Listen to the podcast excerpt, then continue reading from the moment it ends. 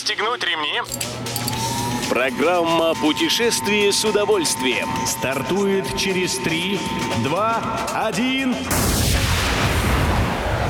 Приветствуем всех любителей путешествий, с вами Тимофей Гордеев. Сегодня в программе вы узнаете, какие новинки предложит в этом сезоне горнолыжный курорт Эльбрус, куда ехать на встречу с чувашским Дедом Морозом Хельмучи и на какие даты есть шанс найти свободные места в круизных поездах РЖД Тура.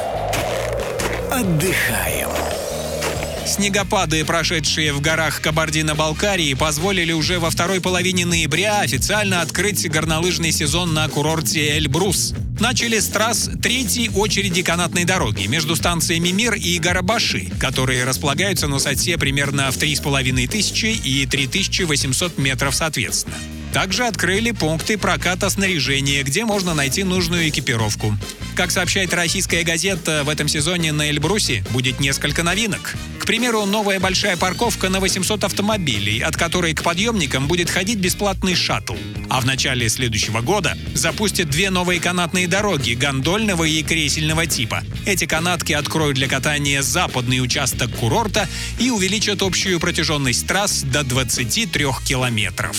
Добро пожаловать! Этнокомплекс «Ясно», расположившийся в 25 километрах от Чебоксар, предлагает гостям встречу с чувашским Дедом Морозом Хельмучи и его внучкой Юрпике. Дедушка показывает свою резиденцию, играет на древних музыкальных инструментах, а внучка научит мастерить новогодние игрушки. Приезжайте, знакомьтесь. «Ясно» представляет собой воссозданную чувашскую деревню, в которой проводят экскурсии и тематические туры, устраивают недельные программы и мастер-классы. Рельсы-шпалы. Компания РЖД Тур говорит, что у нее почти не осталось билетов на путешествия, которые выпадают конкретно на Новый год.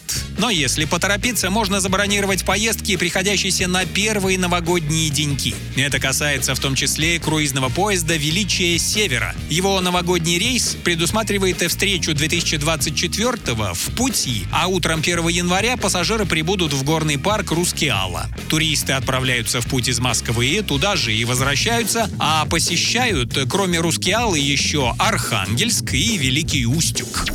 Любой из выпусков «Путешествия с удовольствием» можно послушать, подписавшись на официальный подкаст программ Дорожного радио. Подробности на сайте дорожное.ру.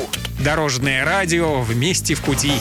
Программа «Путешествие с удовольствием». По будням в 14.30. Только на Дорожном радио.